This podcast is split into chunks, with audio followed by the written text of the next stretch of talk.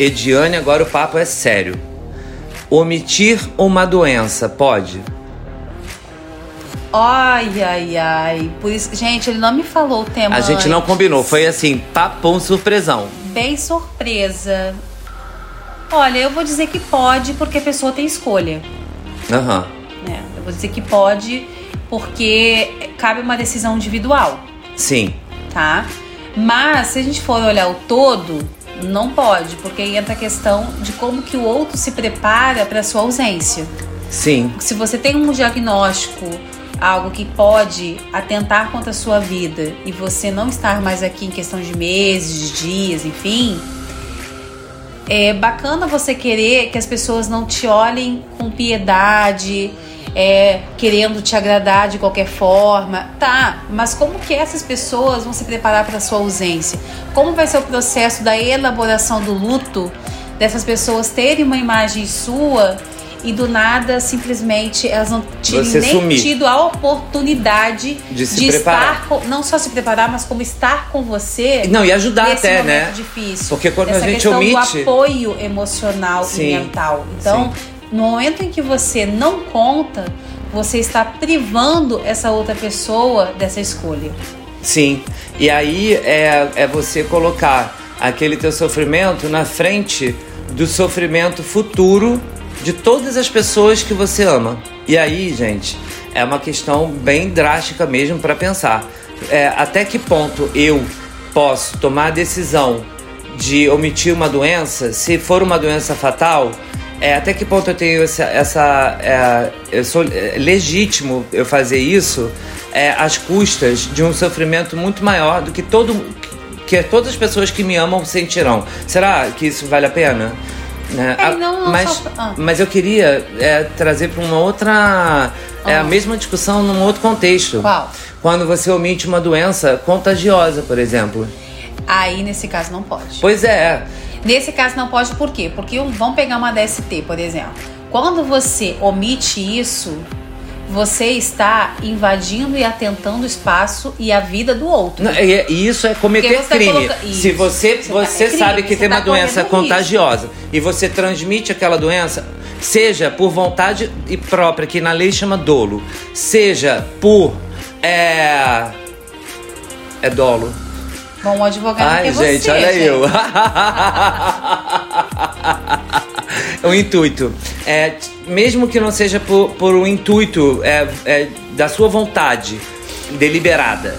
Quando você assume o risco, você está também.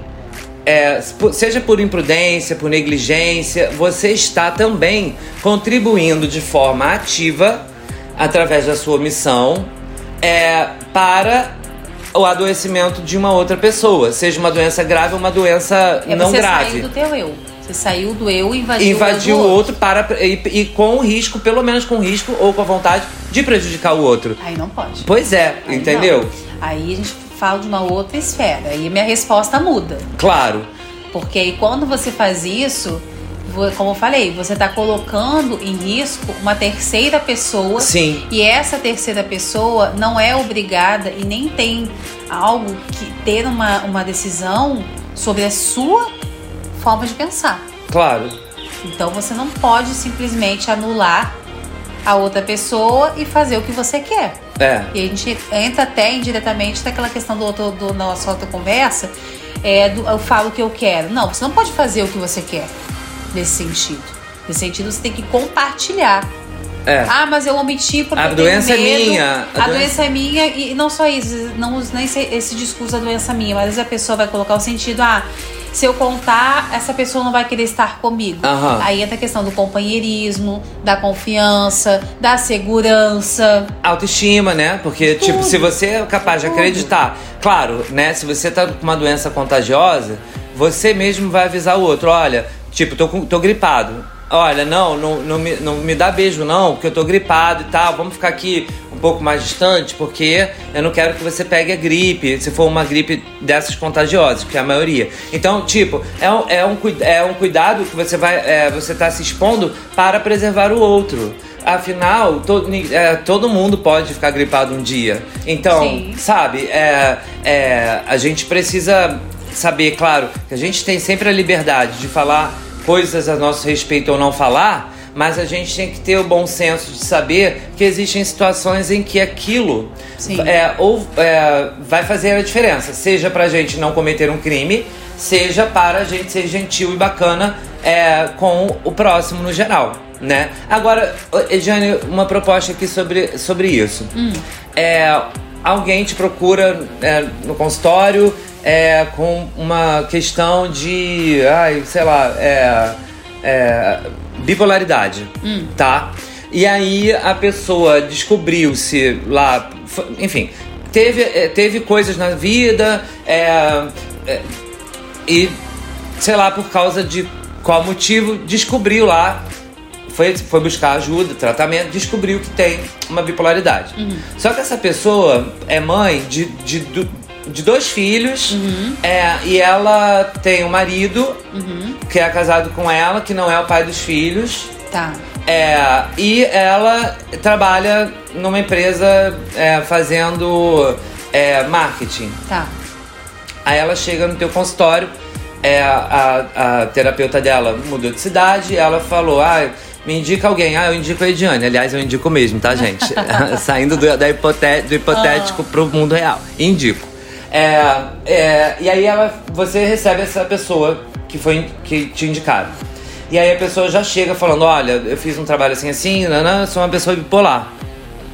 É, você acha, Johnny, que eu devo contar pro meu marido, que eu devo contar pros meus filhos, que eu devo falar na empresa onde eu trabalho?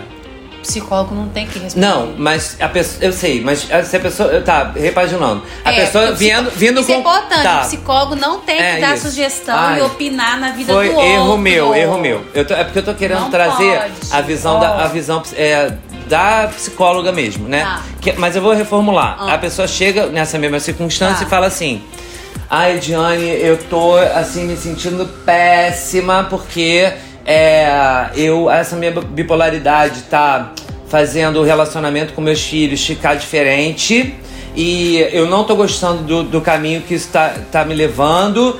E assim, é, quem me ajuda com as crianças é a babá. Você acha que a babá. É, assim, eu, eu acho que a babá deveria saber desse meu problema para ela me ajudar melhor. Mas eu tô me sentindo mal de falar pra babá.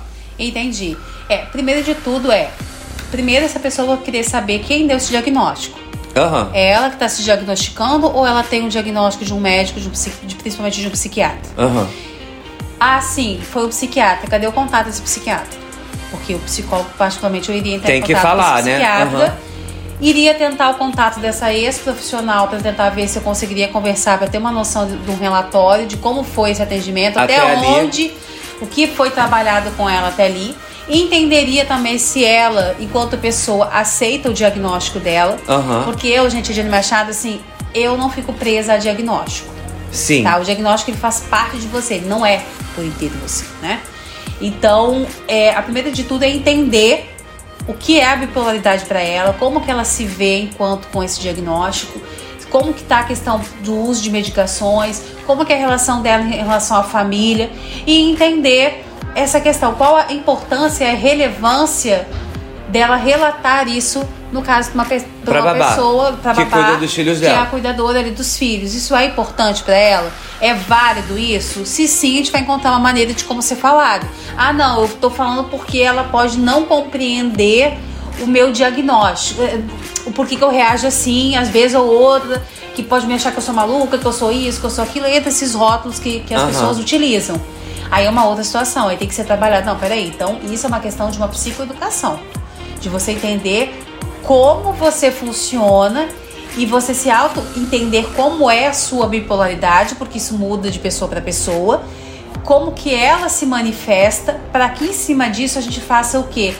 Uma é como se fosse uma neutralização desses dos sintomas de tudo que ela sente no dia a dia para poder minimizar esse impacto negativo no outro. Uhum. E aí entra a psicoterapia. Uhum.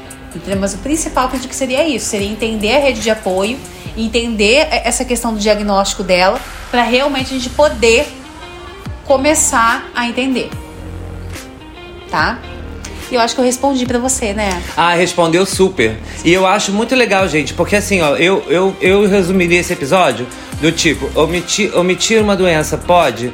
Ah, é, se ela não for invadir o espaço do outro, até pode, mas sempre que invadir o espaço do outro, seja uma doença mental, física ou, ou qualquer coisa do tipo, não. aí você tem que né, botar em perspectiva. Responde aí pra gente, porque eu sou a Ediane Machado, a psicóloga. Eu sou Eduardo Maciel, o artista. E aqui a gente pergunta. E você responde.